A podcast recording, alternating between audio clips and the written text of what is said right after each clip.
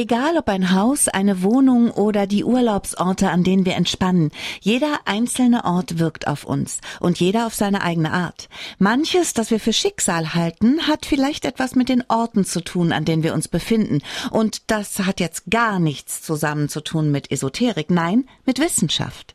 Die Historikerin Dr. Roberta Rio hat ein Buch dazu geschrieben, der Topophilia-Effekt, wie Orte auf uns wirken. Sie recherchierte die Geschichten von Gebäuden oder Grundstücken und stößt dabei auf immer wiederkehrende Muster. Und davon erzählt sie uns heute. Ich freue mich, dass Sie bei mir sind, liebe Frau Dr. Rio. Grüß Gott, hallo. Danke für die Einladung. Was bedeutet denn Topophilia? Sagt man Topophilia oder Topophilia? Es ist griechisch, glaube ich. Ne? Man, genau, das ist ein griechisches Wort und das sagt man Topophilia. Mhm. Ähm, das ist ein Samenbegriff für die Wirkungen, die Orte auf uns haben können. Auf unsere Gesundheit, auf unseren beruflichen Erfolg und sogar auf unsere Beziehungen. Und so wie wir Sie gesagt haben, vieles, das wir für Schicksal halten, bestimmen in Wirklichkeit die Orte mit. Die Orte, an denen wir wohnen, arbeiten oder Urlaub machen. Das ist, äh, wie gesagt, ein griechisches Wort. Topos bedeutet Ort und Philia ist die Liebe, das heißt, das bedeutet Liebe zu Orten. Wie genau beeinflussen die Orte denn unser Leben? Sie können wirklich unsere, unsere Gesundheit, unseren Erfolg und auch unsere Beziehungen beeinflussen. Und ich kann das bestätigen aus der Perspektive der Geschichte, das heißt äh, durch meine Recherchen. Ich werde von, von Kunden, von Privatpersonen und auch Unternehmen beauftragt, um die Geschichte von Orten zu recherchieren, um wiederholende Muster ähm, herauszufinden. Und äh, ich finde immer wieder, dass in gewissen Orten gewisse Ereignisse sich wiederholen. Können Sie uns mal ein Beispiel sagen dafür? Zum Beispiel hatte ich vor kurzem eine Frau beauftragt, weil ähm, sie hat gesagt, also seit wann wir da sind, äh, ich mit meinem Mann, wir streiten viel zu viel. Können wir in diese Richtung etwas schauen, also in, in Richtung Geschichte? Und dann, ich habe herausgefunden, dass äh, die letzten drei Generationen von Vorbesitzern haben sich scheiden lassen. Dann habe ich weiter in der Geschichte recherchiert und habe herausgefunden, dass in der Vergangenheit, also ursprünglich diesen Ort, diesen Gebäude ein Gerichtsgebäude war. Das heißt, immer wieder jahrhundertelang Leute sind äh, zu diesem Gebäude rund um das Thema Streiten gekommen. War immer im Mittelpunkt. Warum solche Sachen sich wiederholen, ich weiß es nicht. Das ist nicht mein Forschungsgebiet. Ich bin Historikerin. Das sollten Naturwissenschaftler klären. Mhm. Aber ich kann aus der Perspektive der Geschichte gewisse Ereignisse recherchieren und bestätigen. Frau Dr. Rio, früher haben die Menschen viel mehr Wert darauf gelegt. Sie haben sich die Plätze ganz genau ausgesucht, an denen sie sein wollten. Das scheint heute so ein bisschen verloren gegangen zu sein. Wie kann man das ändern? Wie erfährt man mehr über den Ort, an dem man leben will? Wir können natürlich äh, in der Geschichte recherchieren. Das ist schon ein guter Ansatz. Wir können in, in Archiven, in Stadtarchiven, Gemeindearchiven, die teilfrei zugänglich sind. Das heißt, man muss nicht Historiker sein, um in diese Richtung zu forschen.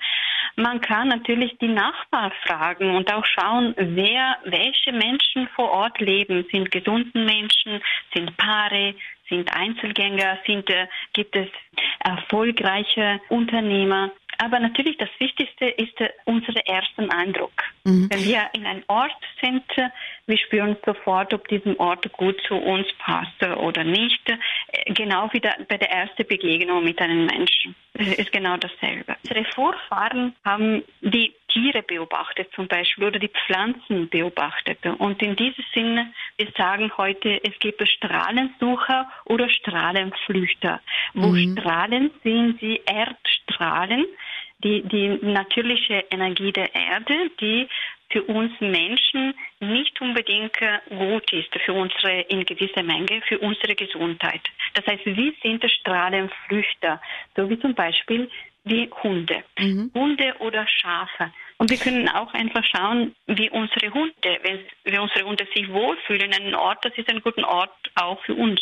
Mhm. Wo die Katze sich wohlfühlen, das ist genau das Gegenteil. Und wir können sofort merken, unsere Katze steht immer gerne auf dem Laptop oder vor mhm. dem Fernsehen. Die sind keine guten Orte. also. Katzen sind quasi Strahlensucher. Genau, perfekt, Aha. genau ja. so. Diese ja. Strahlensucher äh, wie zum Beispiel auch Ameisen. Wenn jetzt mein Hund zum Beispiel nur in ein bestimmtes Zimmer nicht reingehen möchte, das Haus betritt, aber ein Zimmer meidet? Ja, ich würde diesen, in diesem Zimmer nicht so viel Zeit äh, verbringen, nicht unbedingt. Das heißt, es gibt Punkte, nicht das, das gesamte Haus. Mhm. Es kann manchmal auch das gesamte Haus nicht gut sein. Aber manchmal sind Punkte, gewisse Bereiche im Haus, die ungünstig sind. Wenn ein Hund in diesem, also diesem Zimmer nicht betreten möchte, es gibt mehrere Faktoren, aber ähm, ich würde, ich würde schon mhm. berücksichtigen diesen verhalten. Der wohl berühmteste Arzt des Altertums, Hippokrates, hat gesagt, wenn eine Krankheit chronisch wird, wechsel den Ort. Orte und Plätze haben eine Menge mit unserem Wohlgefühl und Wohlbefinden zu tun. Wir haben nur im Laufe der Jahrhunderte verlernt, darauf zu achten. Für manche hört sich das jetzt esoterisch an, aber das ist eine richtige Wissenschaft. Mein Gast der Woche ist Dr. Roberta Rio. Sie hat ein Buch über den Umgang mit Orten geschrieben. Der Topophilia-Effekt heißt es und ist total faszinierend. Frau Dr. Rio, es gibt tatsächlich Orte, die der Gesundheit schaden. Wie finden Sie sowas raus? Da war zum Beispiel in Ihrem Buch der schwerkranke Mann, der sich nicht bewusst war, dass er früh auf einem früheren Friedhof gewohnt hat. Es gibt Orte, wo wir merken, äh, es passieren immer wieder Krankheiten. Es ist mir selber passiert, dass meine Mama krank geworden ist und dann, ich habe mich genau in diese Richtung entwickelt, auch äh, in meiner Wissenschaft, weil ich war stark betroffen und habe ich in diese Richtung recherchiert und mhm. geforscht. Aber in Wahrheit, ich sage immer, also ein Ort ist ein Faktor unter anderem Faktoren. Das heißt, äh, unser Körper ist in der Lage, mehrere Stressfaktoren zu bewältigen. Also wenn wir mehrere gleichzeitig haben, dann der Körper oder unsere Gesundheit kippt einfach. Mhm. Und deswegen, wenn, wenn wir in einem Ort leben, die nicht hundertprozentig gut ist, dann sollten wir andere Stressfaktoren reduzieren, wie das Essen oder mhm. Arbeit oder solche Sachen. Und der Aber Mann, der auf dem Friedhof gewohnt hat, der hat sie ja konsultiert und der war auch krank und der ist dann nachher weggezogen und es ging ihm besser, oder? So war das doch, ne? Genau, ja. genau. Er hat genau so. Er hat, äh, wir haben, also er hat mir beauftragt, weil er war krank und äh, der Vater ist auch gestorben an einer Krankheit. Er hat auch dort gewohnt und auch der, der Opa, also der, mhm. der Großvater. Und er hat schon bemerkt, aha, es gibt ein Muster, das sich wiederholt. Und dann, äh, ich habe recherchiert und herausgefunden, dass ähm, diesen Grundstück, wo das Haus war und ist immer noch, äh, war ein ehemaliger Friedhof und äh, genau, er hatte das Haus verkauft und äh, er wurde wieder gesund. also die Geschichte entwickelt sich in eine positive Richtung. Es ist nicht immer so, aber manchmal schon. Die Friedhöfe, das waren ja meistens Orte früher, die die Leute sich ausgesucht haben, weil es eben keine guten Orte zum Wohnen waren, ne? Genau, genau. Ja. Ich sage immer, es gibt keinen Ort, der gut oder mhm. schlecht per se ist.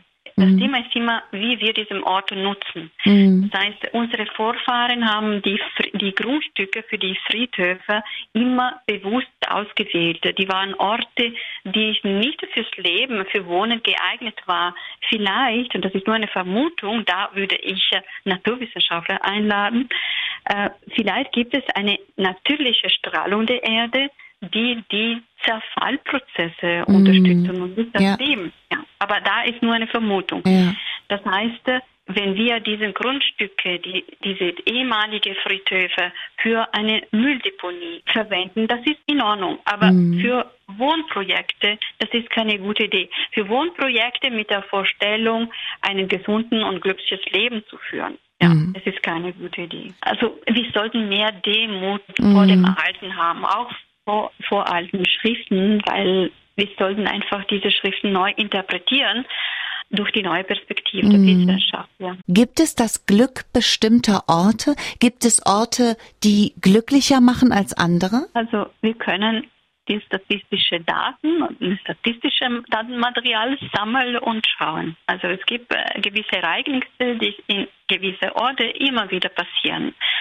Und, und das stimmt, es gibt Orte, die wirklich äh, glückliche Beziehungen und auch äh, glückliche, glücklich erfolgreiche Unternehmer immer wieder unterstützt haben und so. Und auch Orte, die, wo das Gegenteil passiert ist. Warum das passiert, wirklich kann ich nicht sagen. Mhm. Da brauchen wir Naturwissenschaftler. Aber aus der Perspektive der Geschichte ich stoße immer wieder an, an, diese Fälle, an diese Muster und an diese Wahrheit. Ja, es mhm. gibt Orte, die wirklich uns glücklich, gesünder und erfolgreicher machen als andere. Also unsere Vorfahren, die Römer, haben gesagt, es gibt einen sogenannten Spiritus Loci, eine Seele, mit welcher wir oder ein Charakter wie ein Mensch, mit welchem wir zurechtkommen müssen. Wenn ich jetzt ein Haus besichtige, in dem ich wohnen möchte, worauf muss ich achten? Absolut. Hm. Erste Punkt zunächst äh, sollten wir auf, auf unseren ersten Eindruck vertrauen. Das ist ganz, ganz wichtig. Wir sollten mehr Raum geben, auch unsere körperlichen Reaktionen, wenn, wir uns nicht wohlfühlen. Zum Beispiel, wir atmen nicht mehr so frei. Diese, diese körperlichen Reaktionen sind ähm, haben wir alle. Und die zeigen oder einfach diese Wahrnehmung, oh, ja, da ist schön oder na, da fühle ich mich überhaupt nicht wohl. Und gleich danach kommen andere pragmatische Gedanken wie, ja, aber das ist billig, das ist praktisch oder no, no, no. Mhm. Aber unser erster Eindruck war, na, da möchte ich überhaupt nicht wohnen. Das ist die erste Sache ganz, ganz wichtig, weil es sagt immer die Wahrheit, dieser ersten Eindruck. Mhm dann äh, sollten wir schon schauen, wer schon in, in, in, diesen, in dieser Lage, in, diesen, in der Nähe wohnt. Ob die Menschen glücklich und gesünder sind und, und auch die älteren Menschen befragen, ob sie die Geschichte kennen von diesem Ort. Was war davor? Gab es einen Friedhof oder gab es auch ein, ein Wohnprojekt in, diesem, in diese Richtung? Mhm. Und auch, wir können auch auf Pflanzen und Tiere achten. Zum Beispiel, wir können einen Hund mitnehmen bei der Besichtigung und beobachten, ob er ruhig ist, ob er sich entspannt und das ist, das ist ein guter Ort für uns. Wenn wir auch die, die Pflanzen beobachten, zum Beispiel üppige Rosen sind ein gutes Zeichen, aber üppige Tomaten sind nicht ein gutes mhm. Zeichen. Oder man bucht sie. sie, sie, sie kommen ja auch vorbei, ne?